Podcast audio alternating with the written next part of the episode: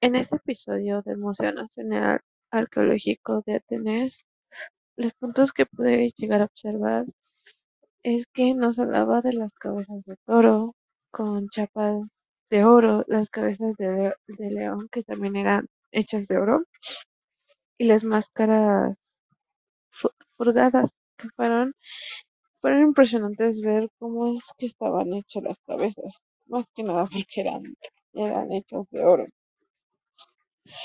Me llegó a sorprender que los atenienses tenían la oportunidad de quitar a un funcionario público de una forma donde anotaban el nombre de esa persona en un pedazo de cerámica y eh, el que era más votado, esa persona era la que llegaba a perder.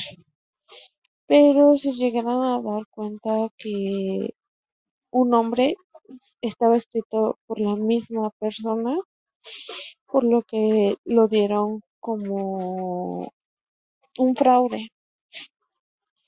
Eh, otro punto es que nos dice que los troyanos eran de la clase blanca. Ahí es donde provenían la raza alemana.